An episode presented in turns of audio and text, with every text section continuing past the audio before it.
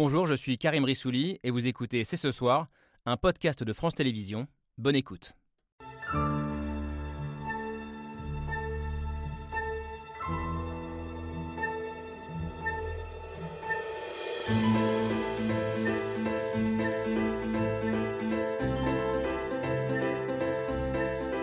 Bonsoir à toutes et à tous, soyez les bienvenus sur le plateau de C'est ce soir. Essoufflement ou embrasement? C'était la question posée après l'interview présidentielle hier et avant cet acte 9, cette neuvième journée de mobilisation intersyndicale depuis le début de la bataille des retraites. Essoufflement du mouvement Visiblement, la réponse est non quand on regarde le nombre de manifestants, que l'on prenne les chiffres des syndicats ou ceux du ministère de l'Intérieur. Embrasement ou radicalisation? On a envie de répondre oui ce soir, en jugé par le nombre de manifestations qui ont dégénéré en fin de cortège dans plusieurs villes de France. Et ce soir, tous les acteurs sont au pied du mur. Emmanuel Macron, bien sûr, a-t-il raison de tenir et de parier sur une lassitude progressive de la société, voire un retournement de l'opinion contre un mouvement qui serait jugé trop violent Mais les syndicats sont aussi interrogés. Comment faire évoluer leur lutte? Sont-ils en train d'être débordés par une nouvelle forme de mobilisation dont les revendications dépassent largement la question des retraites? Nous sommes le jeudi 23 mars 2023. C'est ce soir, c'est parti. C'est parti, c'est ce soir avec Camille Diao. Salut Camille. Bonsoir. On va donc poursuivre euh, notre semaine consacrée au décryptage de cette crise euh, politique, sociale, démocratique, euh, dont un acte important s'est joué aujourd'hui dans plusieurs, plusieurs villes de France. Bonsoir Laurent Berger. Bonsoir. Soyez le bienvenu. Merci d'être de retour sur ce plateau, secrétaire général de la CFDT. Vous étiez avec nous il y a une quinzaine de jours, c'était au soir du 7 mars. Les choses ont évolué depuis. La loi a été adoptée via ce fameux 49.3. La forme de la mobilisation a aussi évolué avec ces manifestations que certains appellent sauvages, d'autres euh, spontanés depuis euh, une grosse semaine, depuis huit jours. Euh, êtes-vous inquiet devant la tournure de ces événements, devant cette violence qui s'est exprimée aujourd'hui? Est-ce que cela va peser sur vos choix alors que la journée a été un succès de mobilisation?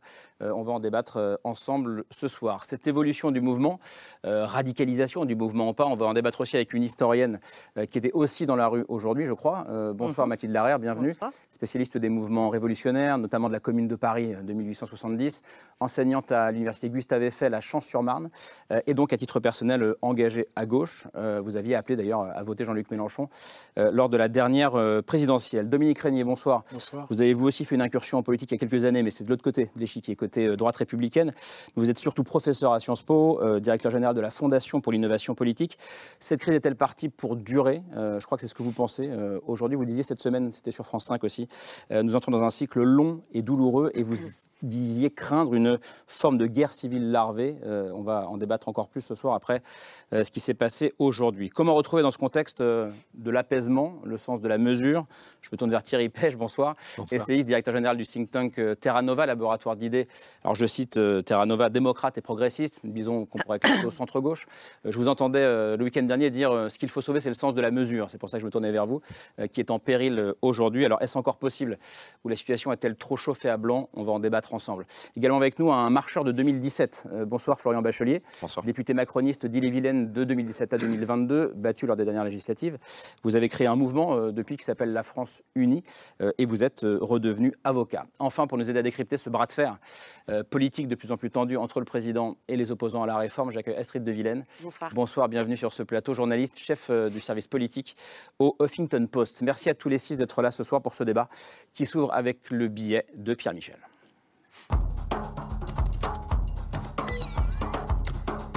Embrasement ou essoufflement après le 49-3 et l'intervention du président, quel mouvement de foule, quelle direction les opposants vont-ils prendre? Aujourd'hui, il faut jeter toutes nos forces dans la bataille. On dit il y a foule ou il y a du monde. Il y a du monde, j'irai un petit peu plus de monde que la semaine dernière. Marseille, Paris, un peu partout. Monsieur le Président, regardez-nous. Dans la rue, à Roissy, sur les rails de la gare de Lyon à Paris.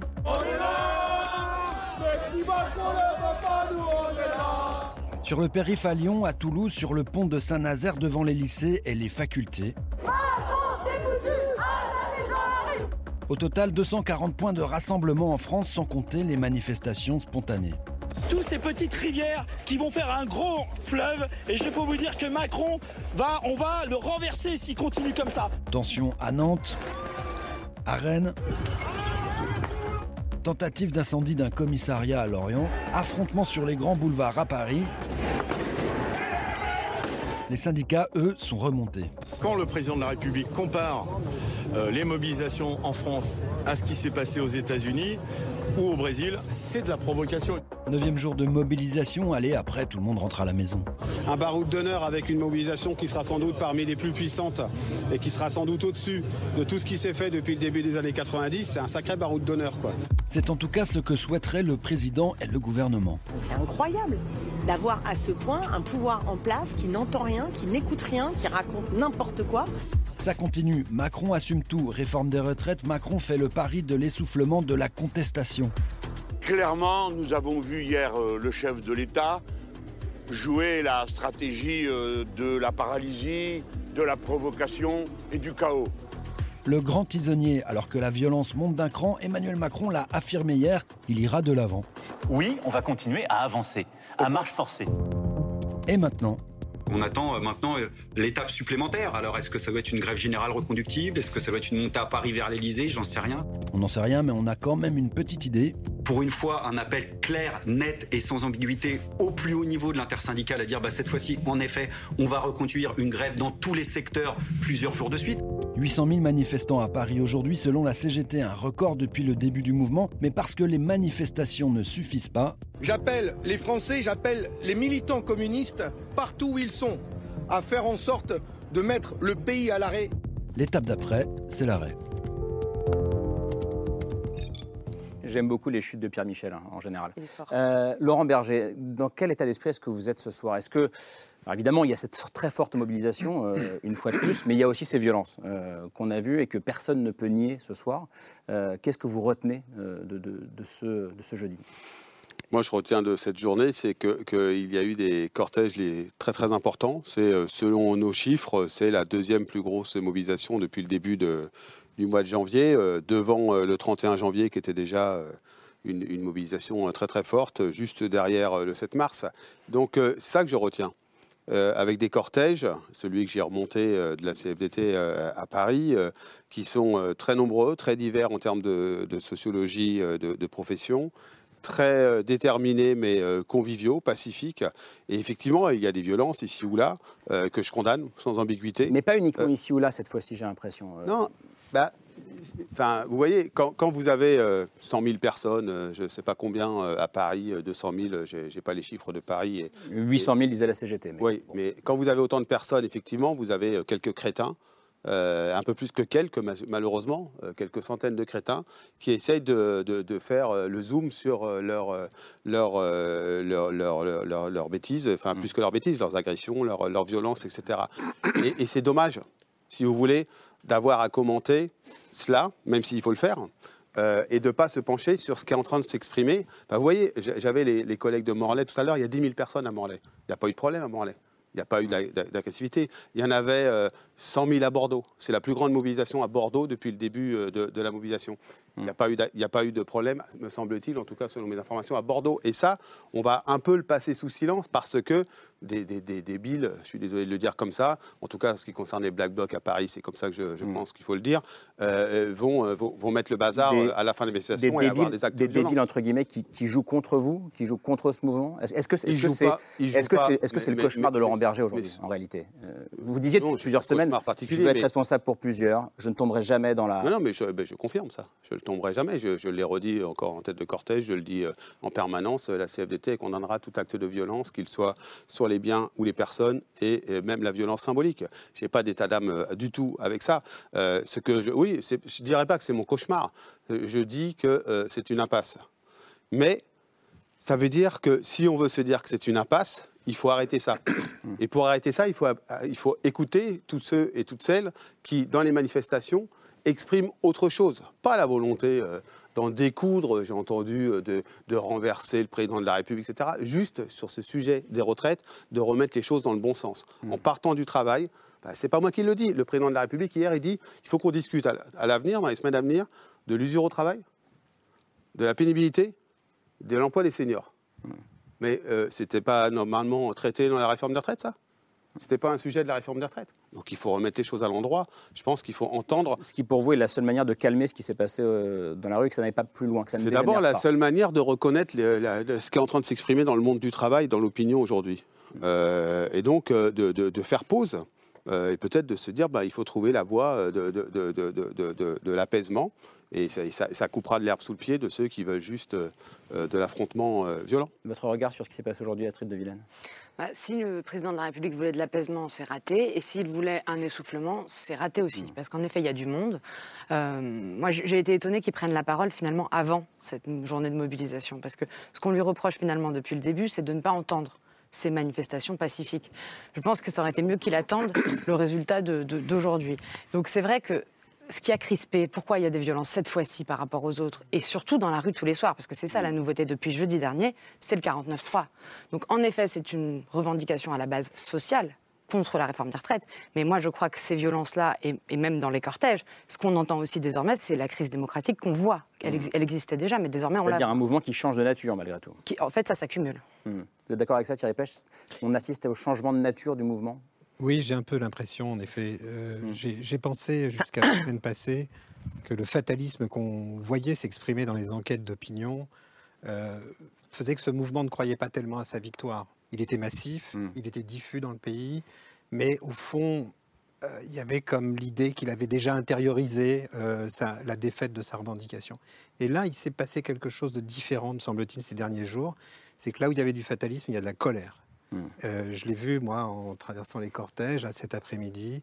J'ai senti de façon palpable une forme de colère. Et cette colère, elle est liée, en effet, au 49.3. Pas le 49.3 en tant que tel, qui est un outil qui peut être utile, mais le, le 49.3, je dirais, comme cerise sur le gâteau d'un processus parlementaire qui a été corseté du début à la fin. Et là, je crois que dans le- devant le dysfonctionnement, euh, non seulement, je dirais, de l'écoute des décideurs publics, mais de dysfonctionnement de la démocratie représentative, là, pour le coup, ce qui était un peu du fatalisme il y a quelques jours, c'est à muter en colère. Et je pense qu'on entre dans un, un moment assez euh, dangereux. Et c'est vrai, je vais revenir là-dessus, hein, sur le moment dangereux, mais c'est vrai qu'on a aussi vu les slogans évoluer. Alors je me tourne vers vous, vous étiez dans le cortège aussi en tant que manifestante, mais on a aussi entendu des euh, bah, nous aussi on va passer en force. Euh, donc référence à ce fameux 49-3. Ou alors d'autres slogans peut-être plus centrés sur la personne d'Emmanuel Macron. Euh, que C'était le cas euh, il, y a, il y a une, deux ou trois semaines. Comment est-ce que vous regardez ça, Mathilde Larrière Alors, je, je vais peut-être juste rebondir sur ce que vous avez dit au début, parce que vous parlez des violences, Ouais, des violences. des- des. Mais euh, des violences de qui? Parce qu'en fait, moi, ce que j'ai vu comme changement aussi très important ces derniers jours, c'est le retour des violences policières et des violences policières euh, absolument démesurées. Avec, euh, enfin, il y a eu des articles dans Le Monde, etc., euh, des, des arrestations euh, des lycéens qui étaient en voyage d'études en Autriche. L'ambassade d'Autriche a dû intervenir. On en a parlé hier soir sur ce plateau. Oui, mais en même temps, elles sont là, les violences, et on ne peut pas les isoler. C'est-à-dire qu'en fait, parce que vous dites que je travaille sur les mouvements révolutionnaires, en fait, je travaille d'abord sur le maintien de l'ordre et sur les forces de l'ordre. Je fais ma thèse là-dessus et je continue à travailler là-dessus. Et toutes les personnes qui travaillent sur le maintien de l'ordre savent très bien qu'il y a deux personnes qui ont la main sur le thermostat. Il y a effectivement une partie des manifestants et de l'autre, le- le- le- les forces de l'ordre et la police. Et ce qui s'est passé, c'est que là où on a monté le thermostat, c'est d'abord du côté des forces de l'ordre avec les premières manifestations, ça se passait très bien. On défilait, il n'y avait pas une seule présence policière. C'était un vrai bonheur. Les copines, on a pu revenir avec les gamins.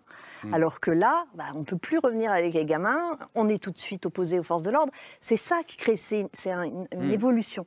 Alors, si vous voulez parler des slogans, effectivement, le- les Mais on, peut, slogans on, peut, sont- on peut rester sur, les, sur, les- sur les- Oui, sur les- sur la- mais- la question de, de- de la violence, pardon, mais euh, est-ce que, j'allais dire, est-ce que c'est donc pour vous la chronique d'une violence annoncée, pour le coup, euh, ce qui, ce qui s'est Ah, passé de toute façon, à partir du moment où on change le dispositif de maintien de l'ordre, à partir du moment où on passe un dispositif euh, qui était euh, un dispositif de mise à l'écart, de présence policière dans les rues adjacentes, pas, pas sur, les, sur les lieux même de la manifestation. donc le- le- voilà, quand on arrive, on n'est pas face à une haie de CRS euh, et, euh, et où il n'y a pas ces arrestations dites préventives, mais, mais qui en fait, de toute façon, en droit, les arrestations préventives, on arrête quelqu'un quand il a commis quelque chose. Enfin, on est quand même encore dans un état de droit quand il n'y a euh, pas ces, ces- ces coups de matraque qu'on a pu voir, ces personnes isolées euh, qui sont matraquées. Enfin, la, la vidéo le montre.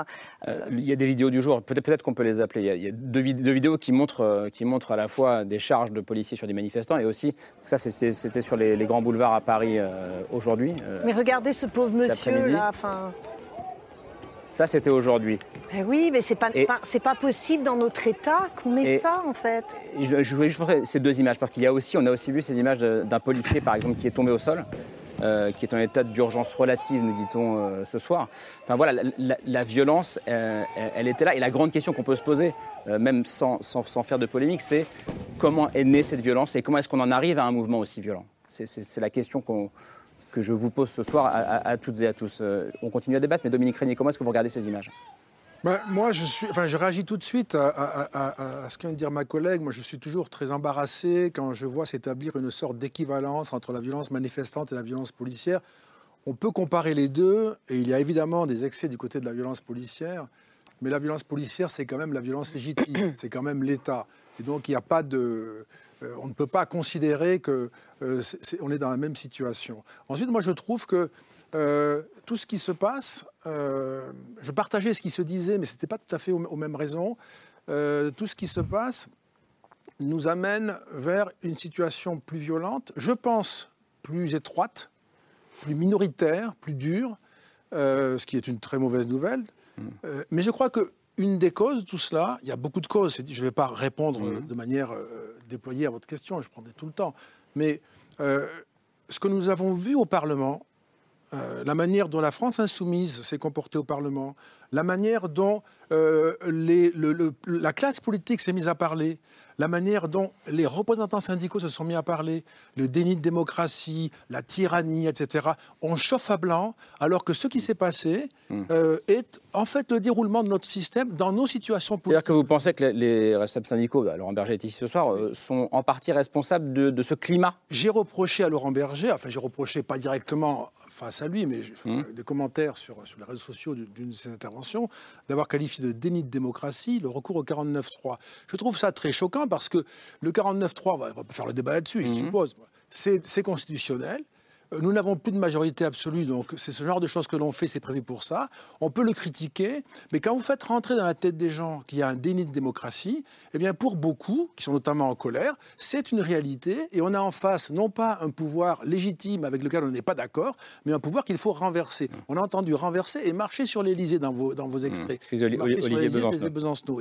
Ça, c- il est évident que nous sommes dans ce registre-là. Et on n'a pas réussi, si vous voulez, à calmer tout cela. Je vous donne la parole, mais je vais quand même laisser répondre Laurent Berger quand même. Non, moi, j'ai parlé de vice démocratique. Déni.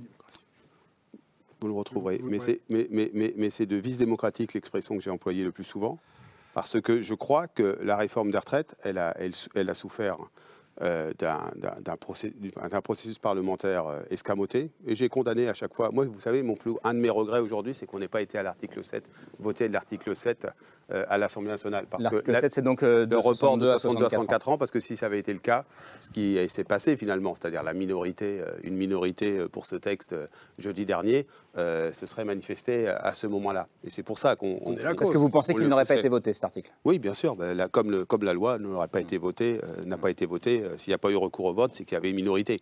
Euh, tout le monde le sait. Euh, mais il y a- et, et donc, on a un processus parlementaire qui a été escamoté. Une réforme qui est contestée par une large majorité de l'opinion et par une mobilisation exceptionnelle, qui s'est déroulée dans le calme jusqu'alors. hein. Tout, ce dont on parle, c'est pas forcément sous le mot d'ordre des organisations syndicales. L'intersyndicale, elle appelle à des journées. Elle n'a elle a, elle a pas appelé, euh, jamais, à aller euh, dans Paris euh, déambuler euh, ces, dernières, ces dernières journées, ces dernières soirées, etc. Et je pense qu'il fallait aller au vote. Et c'est vrai que le mouvement est en train de changer de nature, on le sent. Et cette colère, moi, je l'ai sentie aujourd'hui. Et elle se manifeste, c'est vrai, davantage vers la, personne du président de la République, ce que je ne crois pas nécessaire, personnellement. Je pense qu'il faut parler du sujet retraite. Euh, mais euh, elle a changé de nature tout simplement parce qu'il y a eu le sentiment que, euh, à la fin, non pas que ce soit pas démocratique, non pas que ce soit illé- illégal, mais qu'il y avait un problème de euh, finalement une mesure qui allait changer fondamentalement la vie des travailleurs et des travailleuses, qui était contestée y compris dans ses fondements et, eh bien, ne, ne faisait pas l'objet d'un débat et d'un vote de notre représentation nationale. Et, et je crois qu'un certain nombre de mots qui ont été utilisés depuis euh, ce recours au 49.3, comme victoire, comme, euh, eh bien... Euh, Elisabeth Borne. ouais. oui, eh bien, eh bien ça, fait, ça donne Emmanuel le sentiment... Macron, Emmanuel Macron que- a dit aussi on ne peut pas faire euh, passer un vote euh, euh, victorieux, donc c'est-à-dire, enfin, en tout cas le rejet de la motion de censure pour, pour, pour une défaite du président et, du- et de la majorité. Non, mais personne ne le dit. C'est je- le vote, le vote du 49-3, c'est euh, avez-vous, pensez-vous qu'il faille euh, faire tomber le gouvernement ou pas faire tomber le gouvernement? Euh, Mais c'était pas un vote sur la réforme des retraites, parce que si c'était un vote sur la réforme des retraites, pourquoi on n'a pas voté jeudi? Pourquoi il n'y a pas eu un vote jeudi? Florian Bachelier. Non, mais si, si on, on essaye de dézoomer euh, deux secondes, le- le- Allez-y. le- le- la noblesse de la politique, et j'englobe l'action syndicale euh, et celle des corps intermédiaires dedans, c'est la recherche de compromis. Euh, on voit ces images-là, peu importe de quel côté on se trouve, peu importe la sensibilité politique dans laquelle on se trouve, peu importe le mandat, la légitimité qu'on a, c'est le constat d'un échec collectif. Voilà, si on en arrive là, ça veut dire que les, structures qui permettaient jusqu'à présent d'avoir du débat, de la confrontation d'idées, de la construction, ça n'a pas marché. Et, et- et je tendance à croire, comme euh, Thierry Pêche et comme euh, Dominique Rédier, que c'est plus profond que ça. Qu'à la limite, le sujet retraite, euh, aujourd'hui, il est dépassé. Et c'est peut-être une des erreurs fondamentales, d'ailleurs, euh, du gouvernement au départ, qui était de considérer le sujet retraite comme euh, comme comment dire une, un, sujet purement technique sans appréhender le fait que hein, le monde avait euh, changé et sans imaginer le financement d'un ensemble de nouvelles solidarités à financer. La petite enfance euh, le, le grand âge la perte d'autonomie le handicap etc etc sans remettre euh, la copie sur la table. Et je trouve qu'on avait une opportunité au demeurant politique euh, au moment où euh, les électeurs, et j'en suis un témoin, nous ont envoyé un message au législatif pour dire le président est élu, mais vous n'aurez plus la majorité relative. Vous avez été on euh, l'opportunité, me semble-t-il, de reprendre la copie, de reprendre attache avec les acteurs syndicaux et avec les corps intermédiaires pour peut-être. Donc ça veut, ça veut dire, revoir ça plus veut dire que la, généralement. que la Mais- faute est largement partagée, mais y compris par votre camp politique. elle est partagée. Mais bien sûr, ça ne rime à rien que de dire qu'on n'a pas commis d'erreurs. On a commis des erreurs de fond, de forme, d'incarnation, de timing, de tout ce qu'on veut. Et puis, il y a dans l'Assemblée nationale nouvellement composée, mais euh, comment dire, on se trompe de combat. C'est-à-dire qu'on a deux blocs d'opposition. Vous avez un bloc euh, d'extrême gauche, dit d'extrême gauche, qui a empêché ce débat parlementaire, qui a empêché d'aller sur l'article 7. On a un bloc d'extrême droite qui n'a que à attendre à récolter les fruits en se comportant euh, dignement au sein de l'Assemblée nationale. Et, et nous, on se retrouve souvent piégés à aller commenter le mot indélicat, l'erreur, de, de- de- de- de- le- le- le- le- le- le- l'huile qu'on jette sur le feu d'un côté ou de l'autre, maladresse ou tout ce qu'on veut, plutôt que de se dire on va pas refaire le match, il y a eu des erreurs, on en arrive là. Comment on fait demain pour se retendre des mains? Et on a, je crois, me semble-t-il, plus le temps de se diviser. Et, et ce que je veux dire par là, quand je dis qu'il ne faut pas se tromper de combat, euh, euh, faut, faut voir ce qui arrive. J'agite pas le chiffon rouge de l'extrême droite euh, en, 2000, en 2027. Mais, Mais presque. euh, non, mais c'est pas pour l'agiter. Ils ont euh, Ouais. autant de légitimité que n'importe. Mais en tout cas, c'est une inquiétude que vous, que, partagez avec d'autres. euh, Mais c'est une inquiétude plus fondamentale, c'est de dire, au-delà du sujet euh, de- des retraites, comment est-ce qu'on fait Est-ce qu'il est encore temps d'ailleurs euh, de euh, faire en sorte que on, on- on- on- on revoie la méthode, mais fondamentalement, comment est-ce qu'on fait pour se reparler? De Villene. Oui, parce qu'en fait, Emmanuel Macron, il avait des portes de sortie finalement pendant ces dernières semaines. Euh, il a eu cette fameuse lettre des syndicats où on a compris que la porte de l'Élysée était fermée. Euh, il, en, a eu d'autres. Euh, ce vote à l'Assemblée, c'en était une, en un sens. C'était un peu la jouée à la loyale. Et d'ailleurs, on observe que même au sein de son propre camp, des gens qui sont pour la réforme des retraites n'ont pas apprécié ce passage en force parce que ça crispe tout le monde. Donc en fait, c'est comme si c'est déjà arrivé dans l'histoire en fait qu'après un 49-3, le gouvernement et de, de grandes mobilisations dans la rue et des dangers comme au moment du CPE où Chirac redoutait en fait qu'il y a CPE un problème dans la 2006. rue avec les, les jeunes. Euh, c'est déjà arrivé qu'un gouvernement recule. CPE, pardon, hein, juste qui a été voté puis retiré. Exactement, en 2006. Euh, et en fait, c'est-à-dire que là, il, il prend un risque, c'est que s'il en est, à- on n'en est pas du tout là, mais si un jour il doit retirer cette réforme, on, on- on devra, on devra encore plus dire tout ça pour ça, c'est-à-dire c'est- c'est les, les violences dans la rue. euh, là, on n'est pas loin d'un drame, hein, en un sens. hein. C'est ça aussi que, que- c'est le grand tabou, mais c'est ça que, que surveille aussi l'exécutif.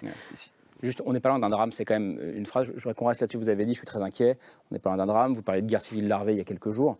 Euh, Thierry Pêche, euh, quel est le degré d'inquiétude qui est ce soir? Bah, on a le choix entre une crise de régime lente, celle dans laquelle on est depuis plusieurs mois sans le dire, et une crise de régime rapide. La crise de régime rapide, c'est si la violence s'accélère et si la situation devient incontrôlable. Là, on aura des difficultés majeures. Mais la crise de régime lente, elle est là et elle peut durer. C'est quoi la crise de régime lente?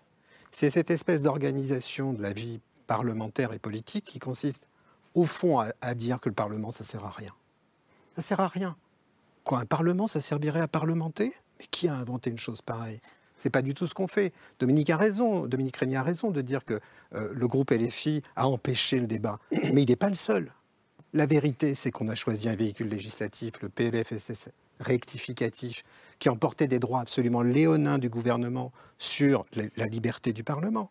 Le 47.1, le 42, je vous passe les détails, Mhm. mais tous les outils du parlementarisme rationalisé ont été utilisés et accumulés. Et ce n'est pas parce qu'ils sont constitutionnels que leur accumulation ne finit pas par faire un problème démocratique.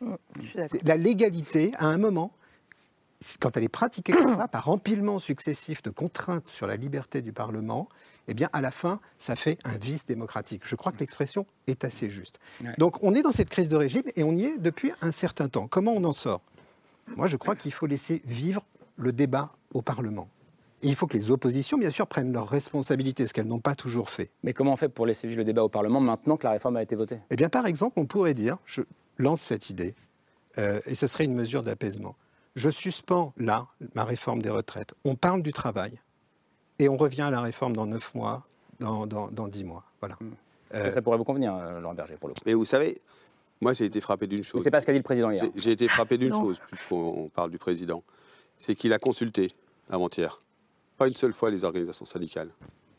Depuis le début de ce mouvement, pas une seule fois, les organisations syndicales ont été reçues. D'ailleurs, par euh, les trois, le, le Premier ministre, la Première ministre, le Président de la République et, et- et le ministre. Mais hi- hier, il y avait un- une intervention du Président de la République. Pas une, pas, avant, pas une consultation des organisations syndicales pour savoir peut-être ce qu'il aurait fallu dire et pas dire. Euh, et donc, euh, moi, je crois qu'effectivement, il faut faire pause. C'est l'expression que j'employais cet après-midi auprès de certains de vos collègues. Il faut faire pause. Il faut se dire, attendez, vous voulez parler. En plus, hier, on a eu la démonstration que la charrue avait été mise avant les bœufs. On veut parler de l'usure, on veut parler de les seniors, on veut parler de la pénibilité. Mais c'est- c'est justement, on veut parler du travail, en fait. Et c'est un beau sujet. Mais il fallait commencer par ça. Donc, on peut très bien se dire, on met sur pause, on regarde les voies de passage, on réunit enfin euh, les, euh, les différents acteurs euh, concernés au- au- à la recherche d'un compromis. euh, qui est évidemment nécessaire, je suis d'accord avec, avec vous, euh, mais, mais, mais, mais pour, pour, pour, se- pour sortir de cette situation. Et, et- et si on ne le fait pas, je crois que oui, ça va se radicaliser en dehors, y compris des organisations syndicales, évidemment. C'est ce qui s'est passé depuis jeudi dernier. Si je peux me permettre, pardon, pardon, Dominique, ju- juste un, un- un- si, je peux me permettre, pour, pour euh, pardon Dominique, pour euh, ce faire, il faut que l'ensemble des, euh, des oppositions politiques et euh, des forces syndicales aient exactement le même discours que Laurent Berger sur la condamnation des violences. Parce que quand j'entends, pardonnez-moi, mais euh, je viens de Rennes. Je veux dire que ça fait pas euh, ça fait pas deux semaines hein, que les violences existent systématiquement et à chaque fois. Pourquoi est-ce que vous ça- tournez vers Mathilde Larrière Parce que vous estimez que.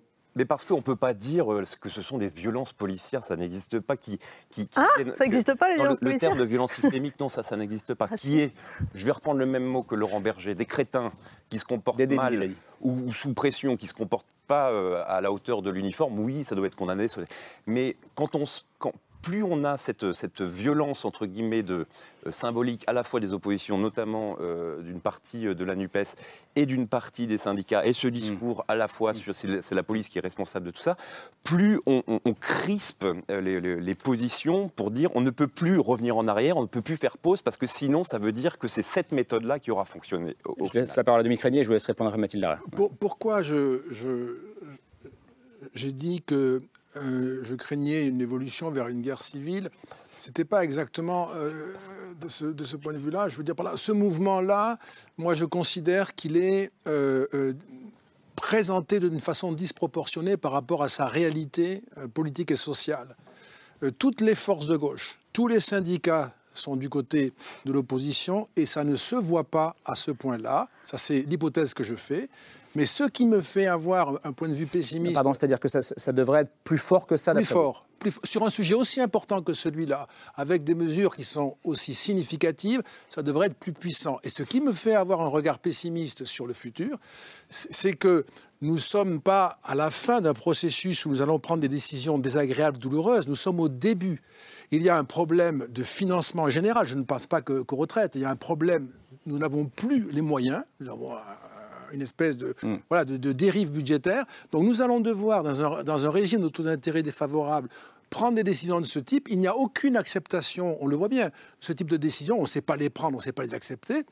C'est la raison pour laquelle, je conclue là-dessus, pour moi, euh, Thierry est un ami, on a des différences, c'est ce, ce qui est intéressant. Pour moi, ne pas aller jusqu'au bout maintenant, c'est un désastre, parce que ça signifie que toute mesure qui irriterait tout ou partie de la société euh, déclencherait de tels mouvements. Appuyer sur pause, appuyer sur pause serait un désastre. Pour moi, je, toute suis en, je suis en désaccord avec ça, parce que c'est nier la capacité de compromis des différents acteurs. Et vous faites une erreur, une erreur fondamentale, je pense, quand vous analysez le mouvement. Vous dites toutes les forces de gauche et toutes les forces syndicales. C'est les forces syndicales qui mènent ce mouvement. Et je peux vous assurer que dans les mobilisations, les plus gros cortèges syndicaux, c'est la CFDT en ce moment. Pour la CFDT, qui ne s'était pas mobilisée sur un mouvement de ce type depuis 2010. Et dans les cortèges CFDT, bah, figurez-vous qu'il y a nombre euh, de- de- d'électeurs, sans doute, d'Emmanuel Macron. Au, au- au second tour, c'est une certitude, mais au premier tour de l'élection, y compris en possible. 2022. Ça, c'est possible. et donc, si vous voulez, ce n'est pas un mouvement conduit par les forces de gauche. Forces de gauche, c'est- un mouvement conduit par les organisations syndicales sur la question du travail. Moi, je, moi, je pense. Il est récupéré que- par les forces de gauche, dites de gauche. Ouais, récupérer aussi d'une certaine manière, vous savez, dans certains endroits, je pense, si le truc pourri par le Rassemblement national. hein. Parce que vous n'avez pas, Au final, oui. vous avez pas une, une telle extension géographique de la mobilisation sans que ça leur profite non plus. Parce que le ressentiment, euh, il y, a- il y a évidemment des forces politiques qui savent très bien l'exploiter. Non, puis c'est normal que la gauche elle lutte contre le capitalisme. Mais, mais, ça, mais, ceci, ceci étant dit, moi je crois que finalement on souffre d'une chose. C'est euh, que quelle est la conception du compromis des uns et des autres? Et j'ai entendu hier, quand on, on- on revendique à soi, à, à soi seul le, le champ de la responsabilité et de la capacité de construction du compromis, ça ne marche pas. Ça ne marche pas. C'est ce qu'a fait le président de la République hier à tort. Le compromis, c'est toujours l'histoire de deux responsabilités qui se confrontent en, ayant des points divergents. Le deuxième point, c'est que je crois qu'on souffre, à partir d'un fait social qui est le sujet du travail, d'une politisation à outrance. Ce qui s'exprimait au début des mobilisations, c'était des expressions sur le travail. Sur le travail, pas pour ou contre le gouvernement. Et, les- et- et c'est vrai qu'il y a un changement de, de- de- de ton depuis euh, quelque temps. Euh, Mais c'est-à-dire que, que vous regrettez cette politisation dont vous parlez, même ce changement de nature du mouvement? Mais, moi, euh, oui, enfin, ce que je regrette, c'est qu'on ne parle pas du sujet principal, qui est le sujet du travail.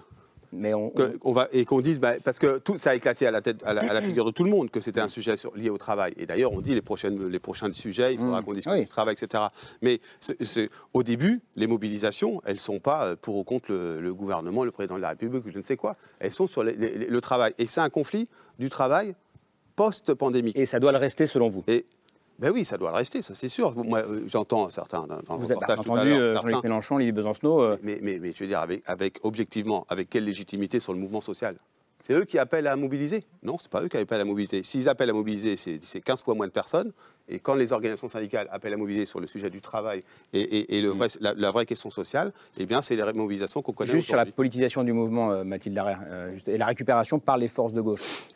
Je ne suis pas sûre que récupération soit le terme, c'est-à-dire que dans les mouvements sociaux, les partis et les syndicats ont toujours marché, euh, souvent de concert, euh, parfois pas, c'est-à-dire que dans la construction de, de- de- enfin, du camp de la gauche, euh, dans le cas français, euh, il y a eu une séparation entre, d'un côté, la lutte politique qui est laissée euh, aux partis et la lutte économique qui est laissée aux syndicats, chacune ayant d'ailleurs ses moyens d'action, la grève pour les syndicats ou la manifestation pouvant être partagée par les deux. Donc c'est le résultat d'une histoire et il n'y a absolument rien de surprenant Mais à est-ce ce que l'on mais- retrouve des partis Mais de est-ce qu'il y a un changement de nature? vous, vous qui allez manifester, qui entendez aussi ce qui se dit dans la rue. non, mais que- le, changement de, la- de nature actuel, il est effectivement à une ouverture finalement de ce qui est remis en cause. C'est-à-dire qu'il ne s'agit pas simplement de remettre en cause la loi euh, sur les retraites, laquelle est au Bah, demeurant, puisque on parle de violence, hein, il y en a trois hein, des violences dans le fameux discours euh, du prêtre brésilien. Il y a les violences des manifestants, les violences policières et la violence sociale qui est derrière. Or, il y a une violence, enfin, cette loi est une violence. Il y a quand même un moment euh, de, Enfin, ça a été largement dit. euh, et, par ailleurs, euh, pas très efficace économiquement, comme l'a démontré sur tout un tas de plateaux avec un brio incroyable, Michael Zemmour. Mais donc, Économiste. Hein, L'économiste euh, Michael Zemmour, bien sûr. Donc voilà, il est, normal d'avoir des partis et des syndicats. Chacun a son rôle à jouer. Euh, effectivement, il y a des moments où les partis doivent laisser les syndicats euh, mener la barque, et dans d'autres cas, ce sont les partis. Par ailleurs, C'est c'est pareil, depuis le début, on parle de démocratie, on parle de démocratie, mais euh, définissons-la. Bon, ce qu'il y a, c'est qu'il nous faudrait un peu plus d'une heure.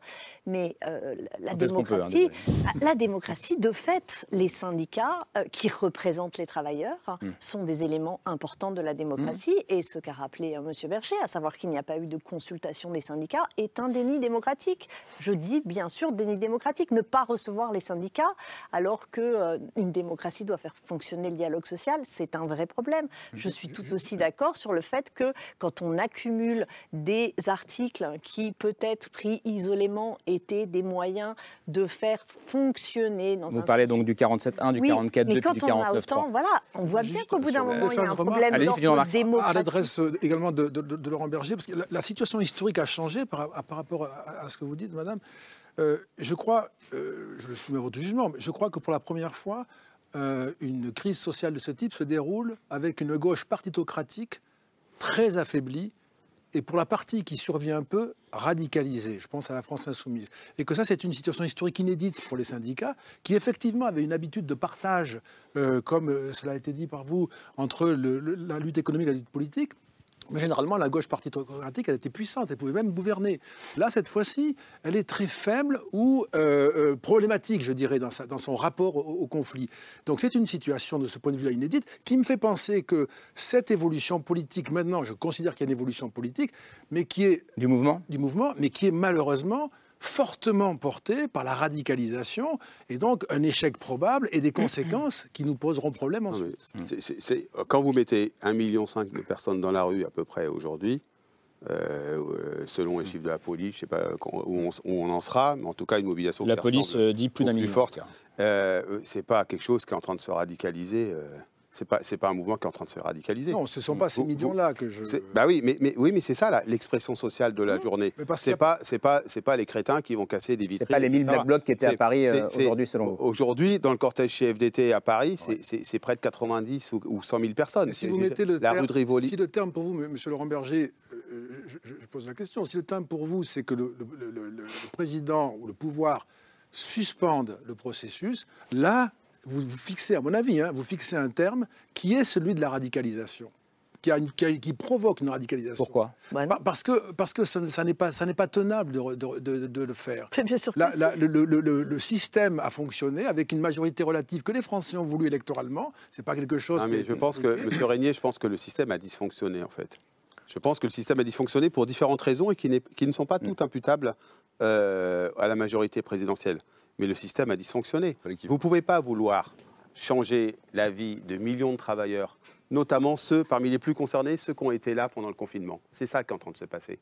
C'est incroyable quand vous, parti- vous participez dans les cortèges, euh, les gens que vous retrouvez, c'est des gens que vous ne retrouviez jamais dans les cortèges, les syndicaux pré- précédemment en termes de profession.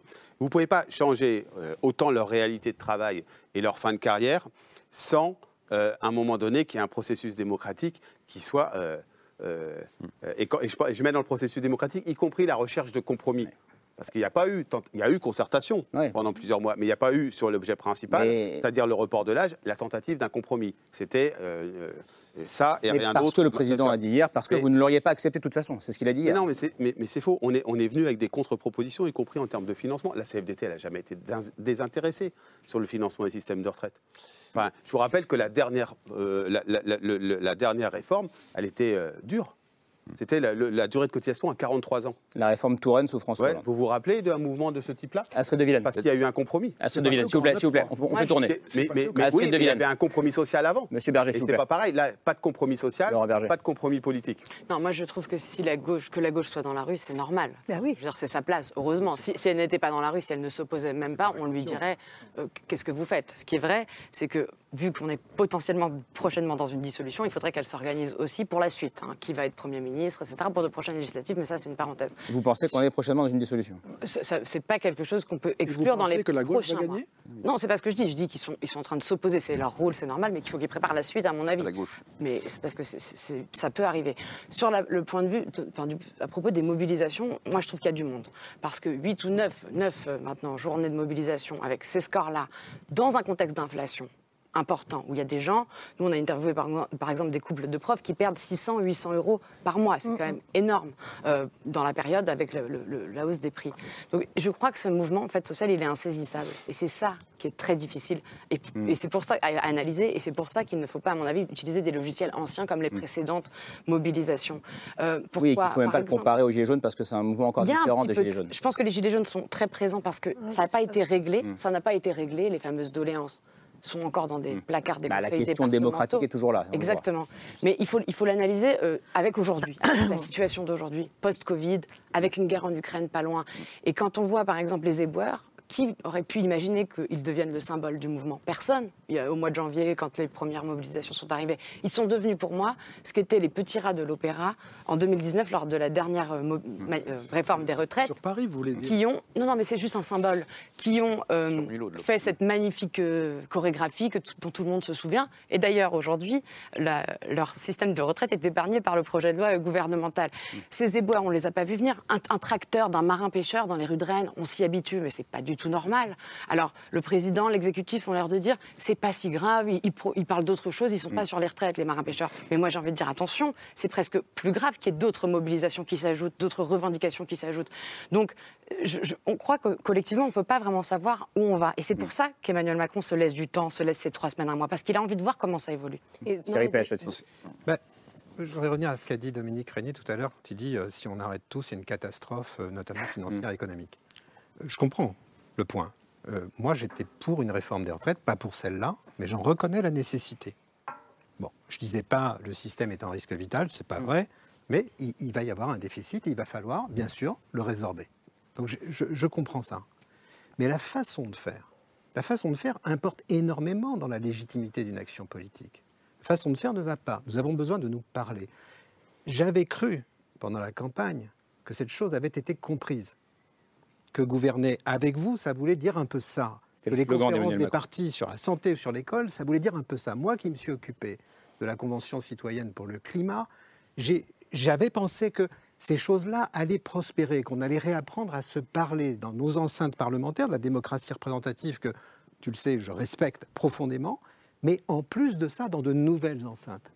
Eh bien, ce qui s'est passé là avec le projet de réforme des retraites, c'est exactement le contraire. Ça va être difficile, après ça, de dire le CNR c'est formidable, etc. Il y a quelque chose là comme une contradiction majeure dans la façon de gouverner, dans la façon de gouverner légitimement. C'est ça que je veux dire. C'est peut-être la raison pour laquelle euh, aujourd'hui, on a quand même vu quelque chose d'assez spécifique dans pas mal de, de villes en France, c'est que ce sont des lieux symboles, symboles du pouvoir et de l'État qui ont été visés par les mani- manifestants. C'était notamment le cas à Lorient. Euh, on va voir quelques, quelques images, on en a déjà vu quelques-unes en début d'émission, où les manifestants s'en sont pris à l'hôtel de police ainsi qu'à la sous-préfecture, qui sont deux euh, bâtiments qui sont, voisins. Donc ils ont allumé des feux devant les grilles, un autre feu qui s'est déclaré à l'intérieur de la cour. Et euh, on, va voir cette euh, potence qui a été érigée devant la sous-préfecture avec un mannequin suspendu, enfin pendu à l'effigie euh, d'Emmanuel Macron. Ça, c'est pour l'Orient, mais il y a d'autres exemples, par exemple à Nantes, où euh, une partie des, des manifestants Près sont rentrés dans le tribunal administratif, ont, dé- ont démarré un feu à l'intérieur d'une salle d'audience. Et, et ça m'a évoqué ce que nous disait euh, hier l'une de nos invités sur ce plateau. On recevait Emmanuel Anison, qui est journaliste à l'Obs, qui a beaucoup suivi le mouvement des Gilets jaunes à l'époque et qui aujourd'hui couvre toutes les manifestations, et qui nous disait que la différence qu'elle voyait entre, entre les, deux, les deux époques, c'est qu'à l'époque des Gilets jaunes, la haine était cristallisée sur la figure d'Emmanuel Macron, alors qu'aujourd'hui, euh, elle s'était élargie à euh, tout, bah, tous les acteurs, toutes les institutions, tous- tous les symboles euh, de, de- de pouvoir. Mathilde Larère, comment, comment- comment vous voyez ces, ces images-là? Désolé, Florent Bachelier. Désolé. Ces images-là, en fait, si je les, enfin, je, je- je les regarde en tant que chercheuse qui travaille sur ces questions-là, je les vois, c'est des répertoires d'actions qui sont des répertoires d'actions effectivement euh, non pacifiques, violents, qui sont archi-classiques dans les mobilisations euh, sociales et, euh, et ce sur une histoire longue. Mais ils ne sont pas inquiétants pour vous, euh, en tant que chercheuse comme en tant que citoyenne? Mais non, Mais non, parce que, parce que vous prenez, enfin, les sidérurgistes dans les années 70, c'était bien plus que ça. Les mouvements paysans, les- enfin, d- on a eu des manifestations paysannes autrement plus violentes. Simplement, la question est le regard que l'on porte dessus. Une potence avec, euh, voilà, ça, ça, c'est un classique, c'est carnavalesque, on les a dans tous les mouvements. Le- le- ces espèces de cris d'Orphée, parce qu'il y a, euh, enfin, depuis la Révolution française, il y a ça, ça vient du charivari, c'est un grand classique. Et euh, les par- par- Pardon, qu'on met des hommes et des femmes politiques qui soient pendus symboliquement, c'est un grand classique et c'est. Mais c'est un grand classique des mobilisations sociales. Euh, Il y en a à toutes les mobilisations sociales. Franchement, vous n'en trouverez. Dès que vous cherchez, vous ouvrez les archives, vous en trouvez.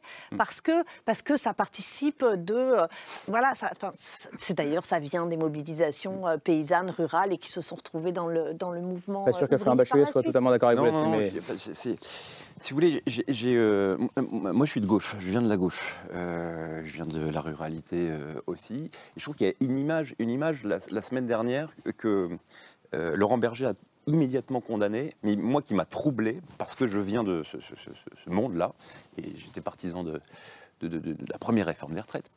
euh, c'était les images de, de, pantins brûlés. Alors, ça vous À Dijon. pas, mais moi, moi, ça me choquait parce que derrière, vous aviez les drapeaux de la CFDT et de la CFTC. Et là, vous vous dites, euh, là, c'est plus carnaval. Enfin, il y, a- il y a quelque chose de plus lourd et je rejoins totalement ce que disait euh, euh, tout à l'heure euh, Laurent Berger sur le fait que l'erreur fondamentale, et ça rejoint ce que disait aussi Thierry Pech tout à l'heure, c'est de ne pas s'interroger sur le fond, je disais que la société n'était plus la même. Le post-pandémique, c'est- c'est les nouvelles solidarités, c'est le sens de, du travail, c'est le sens des, euh, de- de- de- des moments où j'avais eu l'occasion sur ce plateau de, dire euh, réfléchissons peut-être à, sortir du secteur marchand, la petite enfance, euh, le grand âge, le handicap. Il y, a- il y a plein de chantiers qui sont. euh, qui peuvent apporter de l'espérance. Et je crois que quand on s'est pris trois années de, de, de- de cataclysme euh, en série, on a besoin de ça. Et peut-être que ça répond, le, niveau de crispation répond au fait que le politique, au sens général du terme, répond à euh, une angoisse bah, de façon un petit peu petit bras, pardon de le dire. le Quelle est dire la part ça, de responsabilité du, vraiment, pardon, quelle est la part de la- la du président de de- la République dans cette histoire? Et, et- Parlons-en, puisque- puisque c'est- lui qui est elle est aujourd'hui. Je veux dire, en fait, moi, je pense que ça sert à rien de refaire le match. Je- je- voilà. Euh, mais, euh, et, notamment pour euh, les raisons qu'a indiqué Dominique Régnier, en revanche, l'engagement qui doit être pris, c'est de plus jamais jouer les matchs comme ça. Et, la- difficulté qu'on avait sur deux légitimités qui s'affrontaient, c'était chacun avait son, petit totem sur, euh, pardon, hein, mais sur, sur l'âge pivot notamment, en disant, bah si, j'ai- dit ça pendant l'élection présidentielle, je me suis engagé, c'est normal que je ne fasse pas l'inverse. Et puis de l'autre côté, pardon Laurent Berger, euh, vous étiez aussi, vous aviez un mandat euh, de la Confédération euh, de la CFDT pour dire non, il y a une ligne rouge, nous de notre côté, c'est euh, euh, l'âge. Et donc vous avez deux positions qui ont toutes les deux pleine légitimité, qui doivent chercher un compromis. Euh, Et qui ont mis Bah, d'entrée de jeu. Florian, il y a un moment, il y a un moment où il y a une question de constance. Qui a dit en 2019, euh, on ne peut pas travailler euh, jusqu'à 64 ans, euh, puis vu le taux d'emploi des seniors, ça n'aurait pas de sens de reporter l'âge légal. C'est pas moi, c'est le président de la République. Qui a dit euh, travailler jusqu'à 64 ans dans certaines professions, là où on a déjà du mal à emmener les gens jusqu'à 60 ans, ça n'a pas de sens. C'est pas moi, c'est le président de la République. Et donc, je pense qu'il y a un problème de constance. C'est pas la question de est-ce qu'un compromis était possible ou pas. Il y a toujours un compromis possible. C'est la question est-ce que euh, on, on- on- on était en capacité de le mener dans le cadre euh, défini. Quand le cadre défini, c'est il y aura un report de l'âge de dé- départ et que depuis 98, l'organisation syndicale qui est la plus prompte à faire des compromis sur la question des retraites et qui le revendique. Moi, je revendique euh, le compromis fait par la CFDT en 2003, celui fait en 2014, etc. Qu'on vous a Eh beaucoup bien, reproché à l'époque. hein. oui, bien sûr, mais euh, ça, ça fait partie euh, du jeu. Euh, eh bien, euh, quand on, on- on met le, le totem sur un, un sujet sur lequel, depuis 98, c'était pas moi, c'était Nicole Nota, la responsable de la CFDT, dit que le report de l'âge euh, est la plus mauvaise des options pour financer l'évolution du système de retraite. Enfin, voilà, il y a un problème. Et donc, ça ne voulait pas dire qu'il n'y avait pas d'autres voies possibles. On a fait des propositions alternatives y compris euh, cet été, sur, euh, pour pas refaire la réforme universelle qui était compliquée, qui était quand même, un peu embourbé, mais pour faire un système universel qui euh, allait convaincre. Pardon Laurent Berger, mais qu'est-ce qu'on fait maintenant? Euh, Maintenant, je crois qu'il faut apaiser. euh, Enfin, on, on aura au moins un point Mais on dit les mots nous. etc., mais Moi, comment que on moi, fait moi, ça? je, je- je- je- je vous dis, ce type d'image, euh, et je suis un syndicaliste et, euh, Mm. et le responsable de la première organisation syndicale de ce pays, ce type d'image, je je, je, je, je- je les accepte pas. Enfin, je ne crois pas qu'il faille euh, aller... euh, moi, je, je suis fils de métallurgiste. j'ai grandi à Saint-Nazaire, une cité ouvrière. j'ai été dans les manifestations depuis que j'étais tout petit. Mais euh, je pense qu'on a un, un minimum de. Il faut. Enfin, moi, je ne crois pas à la violence, en fait. Je ne crois pas, y compris euh, symbolique, mettre le feu à un commissariat, ça commence à être vraiment violent. Mais ça veut dire donc- quoi croire à la violence? Moi, je ne Non, je ne- crois pas à la violence. Je, non, mais je je, dis la- je- juste je ne- que je ne la considère pas comme un levier de l'action syndicale, comme un, comme un élément de Ah, l'action syndicale. c'est un autre répertoire d'action, ça, je et- dis pas le et- et- contraire, Et du hein. coup, oui, ben moi je pense que euh, si on veut s'en sortir, il faut qu'on revienne sur le sujet, Hmm. qui est le sujet euh, de la réforme des retraites, qui crispe, qui crispe un monde du travail, qui est le monde du travail de tous les jours, j'ai envie de dire. Je ne sais pas comment le dire autrement, mais vous voyez, si- s'il y a autant de mobilisation dans les petites villes, c'est que c'est quand même le monde du travail profond qui se mobilise. Et donc, il faut revenir là-dessus. Et, et- et ça, et c'est- le, le mettre pause. On peut très bien se dire pendant six mois, on la met de côté. On met pause et on se dit. On Thierry Pêche. on Elle est reprend- adoptée, elle n'est pas perdue. on, on reprend tout le, tout le travail. Hmm. Et puis on essaye de trouver les voies de passage. À défaut de quoi, il y aura, il y aura cette loi. Alors ça nécessite de la sincérité dans l'engagement des différents acteurs. Euh, si- parce que si, si le problème qu'il va y avoir, c'est prenons bien conscience d'une chose, c'est que cette loi, elle est adoptée par le biais d'un 49.3, mais elle est adoptée. Hmm. Cette loi, euh, elle est, euh, elle- elle- elle- on est à la neuvième journée. Hmm. Pour autant, on a une des plus grosses manifestations, et qui, qui- qui est la- euh, une plus grosse manifestation Donc- depuis le début des années 90. On a un soutien de l'opinion contre cette réforme qui, est le- qui est extrêmement massif. Et, et donc, il n'y a pas. euh, il n'y a, a- a- a- pas des- il y a pas d'essoufflement. Vous voyez ce que je veux dire? On n'est pas en train de gérer la, la queue de comète en disant bah, on, fait trop- on fait une ou deux manifestations pour faire attirer les gens. C'est pas vrai. Les gens, tout, le long du cortège. Mais moi, j'ai entendu un pas, président qui pas. a dit il faut continuer à marche forcée hier. Pardon, j'ai pas, j'ai pas entendu ça.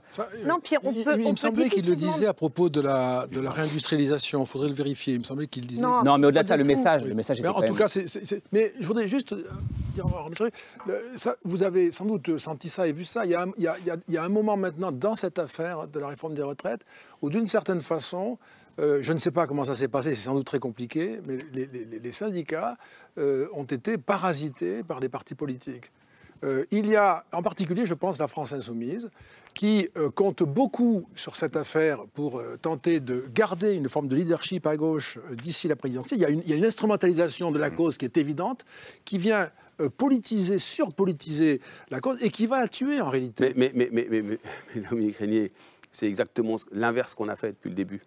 C'est pas ça qui ressort. Je dis Bah, pas je que suis vous, désolé. vous étiez- Je, je suis désolé. Je, je- je- je veux dire, l'intersyndicale, elle s'est tenue à distance euh, de, de l'ensemble des partis politiques. Elle les a rencontrés l'ensemble. Ce qui est vrai, c'est que jusqu'au 49.3, on a beaucoup dit sur tous les plateaux de télé, alors peut-être que tout le monde se plantait, euh, mais que les syndicats euh, menaient la, me- menaient la, menaient la, la lutte, entre le, le- guillemets. Dans le carré de tête aujourd'hui, alors bien sûr, hein, il y a, euh, et donc ça commence par tout un tas de partis euh, qui se retrouvent, etc. Mais Enfin, regardez, euh, la- la- la- la- je suis désolé, mais enfin, je vais le dire un peu, c'était mené par les organisations syndicales, et y compris les, les- partis politiques, qui étaient un peu, euh, un peu relégués dans ce que devrait être leur rôle d'ailleurs, euh, de, de- de- de travailler dans les, dans les, dans, dans, dans- dans le, par- au Parlement, etc. Ce qu'ils se sont refusés à faire pour certains d'entre eux.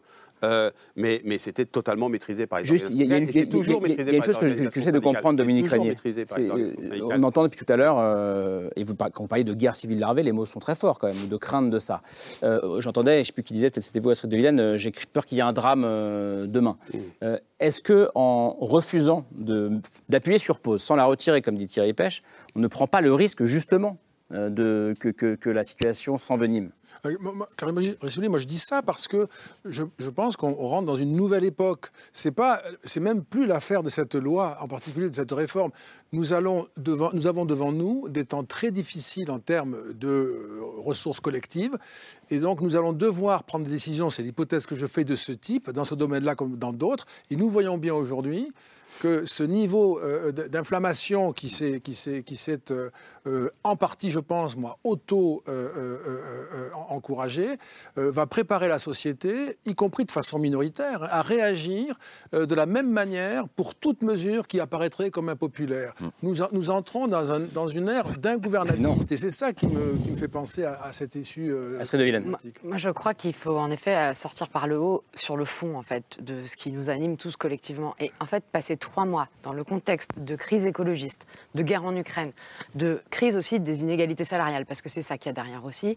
Ça me paraît presque fou en fait et et c'était pas l'agenda du président de la République qui avait fait de, de ces, trois priorités la santé, l'école et l'écologie. Donc je crois qu'il faut élargir maintenant. Politiquement, il va être obligé d'élargir. Je ne sais pas si ça passera par euh, Elisabeth Borne ou non, mais même, euh, j'allais dire, sur le fond des choses. On a un ministre de l'écologie qui est totalement absent, alors qu'on a la sécheresse, euh, encore une sécheresse historique, par exemple. Beaucoup de choses à faire, en fait. Il y a une réforme des institutions qui est censée être là sur l'établi, on ne sait pas où, où elle va. On voit qu'elle est criante et qu'on en a besoin. Euh, là, quand, il- quand j'allais dire, certains dans la majorité vous disent Ah, il a tracé le cap hier. Moi, j'ai pas vu un cap, j'ai vu quelques mesurettes qui, qui sont importantes, hein, sans doute dans la période. Par exemple, cette taxe contre, sur les, les contributions. euh, Cette contribution. Cette contribution sur les, les, les- les- les profits, les hauts profits, mais ça paraît petit par rapport au- à tous les enjeux qui, qui sont devant nous, en fait. L'autre porte de sortie euh, possible, ce serait euh, la, future décision du Conseil constitutionnel qui a été euh, saisie euh, trois fois par Elisabeth Borne directement et puis aussi par les oppositions. Donc le Conseil constitutionnel a un mois euh, pour se prononcer sur la conformité du texte. Euh, il pourrait notamment euh, contester le fait que le gouvernement soit passé par euh, un PLFSS, donc le projet de loi de financement de la sécurité sociale, pour réformer les retraites. Ils doivent aussi euh, examiner la, demande de référendum d'initiative partagée qui a été euh, déposée par euh, 250 parlementaires. Et ce qui est intéressant, c'est que le président du Conseil constitutionnel, c'est l'ancien Premier ministre euh, socialiste Laurent Fabius, euh, qui est quelqu'un qu'Emmanuel Macron connaît plutôt bien, puisqu'ils ont fait partie du même gouvernement euh, sous François Hollande. Et les deux hommes sont réputés pour entretenir une relation assez glaciale, une, une forme d'inimitié. Donc, résultat, au gouvernement, on se méfie quand même assez du Conseil constitutionnel. Dans les oppositions, on compte sur le Conseil constitutionnel et sur la personne de Laurent Fabius pour retoquer en partie ou complètement euh, le projet de loi, d'autant plus qu'il a déjà en privé exprimé euh, un certain nombre de mises en garde su- sur le contenu du texte. Alors évidemment, Laurent Fabius ne décide pas tout seul, Euh, ils sont neuf sages au Conseil constitutionnel, mais la question que je voulais vous poser, Laurent Berger, c'est est-ce qu'aujourd'hui, vous, placez une partie de vos espoirs dans, en Laurent Fabius? Je, crois que le rôle euh, du Conseil constitutionnel est extrêmement important et qu'il aura à se positionner euh, concernant le texte euh, qui a été adopté sur deux éléments, c'est son contenu et son processus, son processus parlementaire. Mais ça peut être une porte de Et- sortie pour et- tout le monde. bah, évidemment. veux dire, si, si le Conseil constitutionnel déclarait irrecevable euh, le texte, euh, ce dont euh, je ne sais pas ce qu'il en sera, effectivement, que ça. Mais enfin. C'est peu probable, hein, dans, sa globalité en tout cas. Oui, dans sa globalité, c'est assez, assez censurer tel ou assez peu probable. Il est aussi saisi sur un, une référen- un, un référendum d'initiative partagée dont il aura, sur lequel il aura à se positionner. Mais moi, je crois qu'il vaut mieux sortir euh, par le haut de cette situation-là et, sortir politiquement. Moi, je crois pas. Je, crois aussi que ça va devenir ingouvernable de cette façon-là. Je crois que la démocratie, elle est euh, d'abord euh, la démocratie représentative euh, euh, par le suffrage universel. Mais je crois qu'elle est aujourd'hui, elle doit tenir compte de la démocratie sociale, de ces corps intermédiaires qui, malgré tout, représentent l'épaisseur de la société, sa diversité, ses intérêts contradictoires. Et puis, aussi sans doute d'une volonté de participation des citoyens beaucoup plus forte. Une, vo- une- une- une volonté d'être écouté, ce qui revient beaucoup dans cette c'est d'être écouté et avec des processus qu'il faudra construire. Peut-être c'est des conventions citoyennes. Autrement dit, sinon c'est ingouvernable et, et sinon c'est le risque de la violence. Sinon, sinon ça paraîtra euh, trop vertical, trop surplombant. Je crois qu'hier, il y avait quand même un bel exemple de les choses regardées d'en haut et assez peu incarnées, et, et- et que ça, va- et ça va devenir très compliqué, ouais, je pense. ouais. Dans la revue dont je m'occupe, la grande conversation, on m'avait fait pendant la campagne une petite communauté de citoyens pour discuter avec eux des sujets de la campagne. Et le premier sujet, c'était qu'est-ce que vous attendez du prochain président de la République? Et c'était intéressant, la réponse apparaissait contradictoire. Il disait d'abord, euh, on veut un homme volontaire, indépendant, déterminé, etc. Le, le costume gaulien. Et en même temps, il disait, on veut quelqu'un qui nous écoute. Vous venez nous voir, vous là, eh ben, on voudrait qu'il vienne nous voir. Et donc c'est c'est ça qui est neuf dans Hmm. Il faut réussir à l'imaginaire concilier. dans l'imaginaire que les gens ont du pouvoir aujourd'hui. C'est à la fois, ils, acceptent le dénivelé de commandement de la relation de pouvoir, mais ils ne veulent pas qu'elle soit une relation de domination. Ils veulent être écoutés, ils veulent participer. Mais Il faut construire c'est ça. normal, on est des Le- citoyens des citoyennes. Le pouvoir doit être instruit comme une relation. On est élu, c'est le début d'une relation. C'est ça qu'il faut fabriquer. Hmm. Et je pense que c'est ça qui aujourd'hui s'est perdu malheureusement. Mathilde Arrère, oui, c'est ce que, c'est ce que vous, vous entendez aussi, euh, ce... Mais oui, parce en qu'en numéro fait- 1, j'allais dire d'ailleurs. Bah oui, oui, non, besoin toute d'être façon, écouté. Non, mais il faut, il faut redonner du sens à la démocratie, c'est-à-dire la prendre dans toutes ses dimensions, sociales, citoyennes, euh, beaucoup plus euh, réelles. Qui, on n'est pas citoyen une fois tous les cinq ans, déposant un bulletin dans l'urne, qui plus est, coincé dans un choix. euh, voilà, si tu votes pas ça, c'est euh, c'est l'extrême droite. Donc, c'est pas ça la citoyenneté, c'est pas ça la démocratie. Parce que on pourrait aussi dire la sortie par le haut. Moi, je pense que la solution, c'est le retrait. Alors peut-être que ça sera le Conseil constitutionnel qui nous l'offrira, mais, mais je, ne crois absolument pas que le maintien soit la moindre solution. Après, on peut même se dire, mais finalement, Profitons-en, voilà, les gens sont conscientisés, quelque part aussi politisés par la période, c'est quelque chose de positif. Franchement, ces gens qui sont dans la rue, on parle tout le temps des citoyens comme Moon s'intéressant à rien, on voit des gens qui s'intéressent, qui discutent, c'est beau, enfin je veux dire, c'est quelque chose de, de super. Ça peut être un moment de réfléchir au travail, à la répartition des richesses, à l'écologie, à la consommation, à la production, à l'égalité de genre, hein, parce que ça, ça fait partie des choses qui ont été belles dans ce mouvement, c'est que la question de l'égalité de genre ou de l'inégalité de genre a été posée, alors que ça n'avait pas été le cas lors des derniers débats sur les retraites. En 19, oui, mais euh, les précédentes, non. Qu'on pense à l'école, qu'on pense à l'hôpital, qu'on pense à la santé. C'est peut-être le... ah, pas tout de suite, mais c'est vers ça qu'il faut qu'on tende. C'est la, la chose importante, en fait. Florian Bachelet. Eh ben, je vais être d'accord avec ma voisine de droite, dis donc. Je m'y attendais pas, moi. Bah non. Euh, mais c'est- Voisine de droite, mais plus à gauche. Oui, c'est pour vous provoquer. C'est un petit gâchis et c'est une énorme opportunité, justement. Et, et- et je pense que la, la sortie par le haut, ça peut être ça, c'est de dire, euh, juste rappeler une évidence, mais euh, une loi peut défaire ce qu'a fait une loi. Donc, je pense qu'il y a un petit avertissement qui, s'il n'est pas, pas entendu là, ne sera jamais entendu. Donc, euh, allons sur cette, sur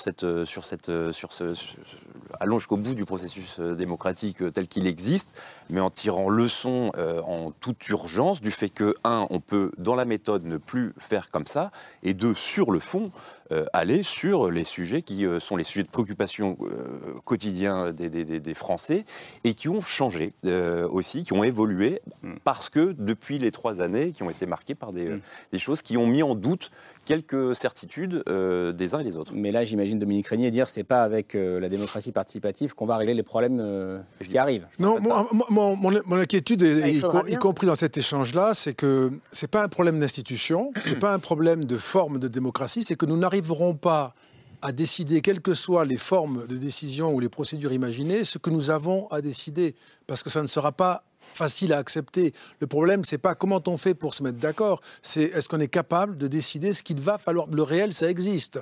Euh, Lorsqu'on a euh, une limite dans nos capacités budgétaires, nous y sommes. 60 milliards d'intérêts de dette par an, 160 milliards de déficit chaque année, on est devant une butée. Et donc, euh, c'est pas parce qu'on va trouver un agencement différent on pas- va convaincre. Donc pour vous, ce n'est pas une question démocratique. Il n'y a, pas de crise démocratique aujourd'hui. S'il y a une crise démocratique, c'est celle-là. C'est-à-dire que. Bah, c'est nous- pas une crise démocratique, ça. c'est- Non, si, si, c'est-à-dire que nous arrivons à un moment où les, les institutions démocratiques, quelle que soit la manière dont on les agences, ne vont pas faire surgir l'argent dont nous avons besoin pour financer notre régime de vie.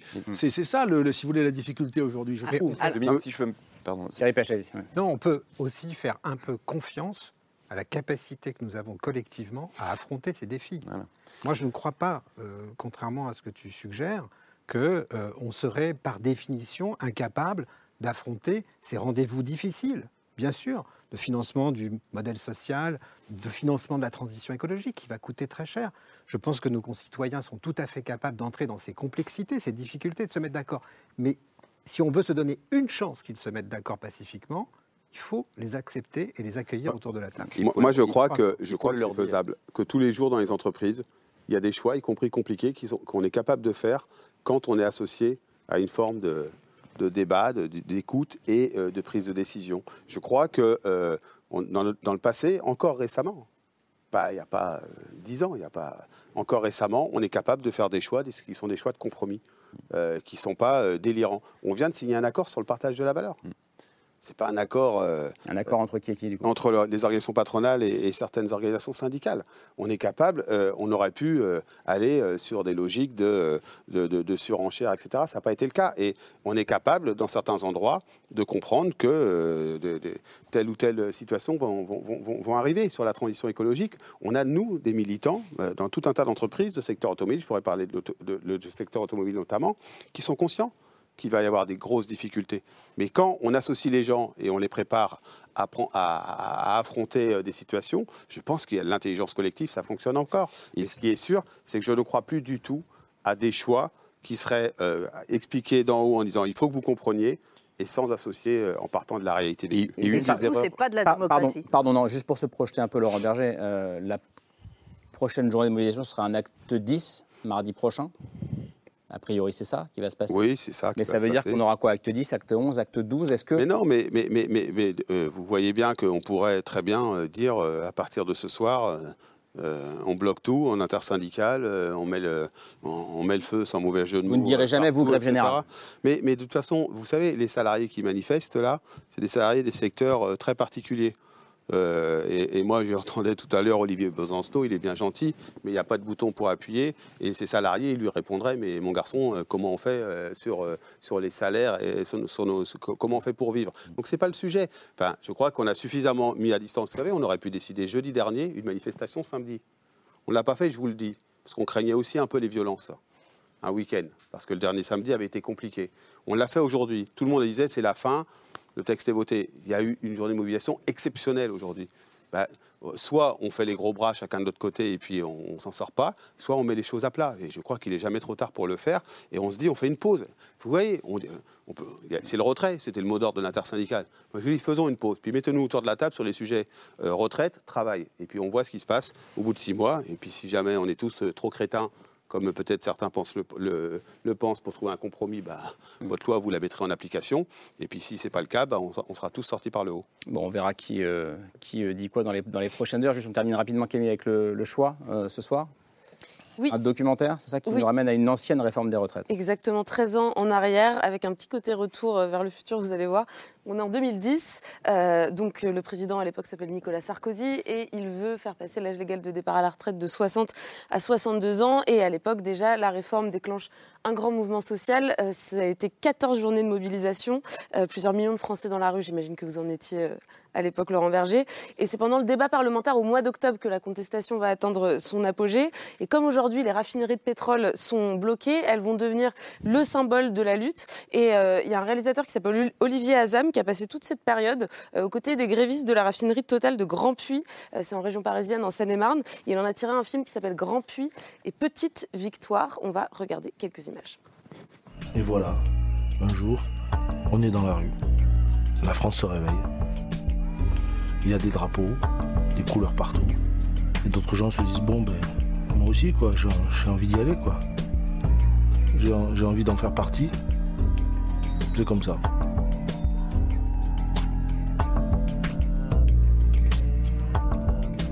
Désormais, quand il y a une grève en France, personne ne s'en aperçoit.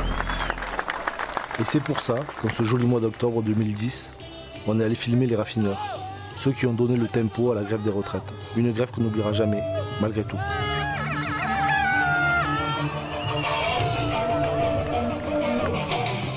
Alors qu'on n'oubliera jamais, malgré tout, puisque la réforme, euh, elle a finalement été adoptée euh, par le Parlement. Il y a eu un vote en 2010, pas de 49-3. Alors, vous le devinez, c'est un documentaire qui est, militant, qui épouse euh, le, combat des grévistes, leur discours, leur combat.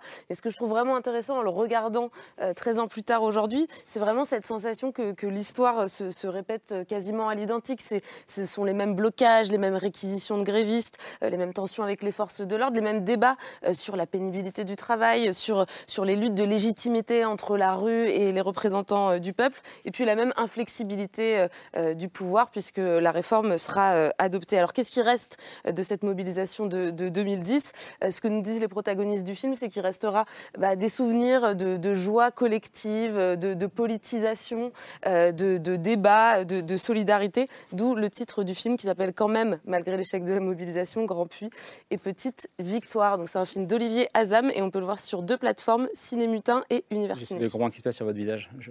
Il, y a, une grande différence. C'est qu'à ce moment-là, il y avait des alternances politiques qui étaient classiques. Ce n'est plus le cas aujourd'hui. Ce que disait Dominique Régnier en, en début d'émission. C'est ça la différence. Merci beaucoup. Il y avait une majorité absolue à l'Assemblée. Merci d'être venu débattre ce soir. Merci Laurent Berger. Merci Thierry Pêche, euh, donc votre, think tank euh, Terra Nova et votre revue, donc La Grande Conversation.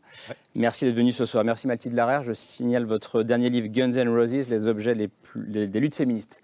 C'était aux éditions du Retour, sorti à l'automne dernier. Pardon? Du détour. Ouais, c'est bien aussi du détour, merci. Désolé pour eux. Euh, merci Astrid de Vilaine chez Jean-Claude Lattès. Euh, les sept péchés capitaux de la gauche, sortis également au, mois d'octobre. Merci à vous, Florian Bachelier, d'être venu de Rennes euh, aujourd'hui. Je sais que ce n'était pas, pas, facile de venir. Et merci Dominique Régnier d'être venu ce soir. Je cite la, la Fondation pour l'innovation politique dont vous vous occupez. Merci Camille. On se retrouve lundi. Ce sera autour de 22h30, je crois. Et merci pour votre fidélité. Ciao.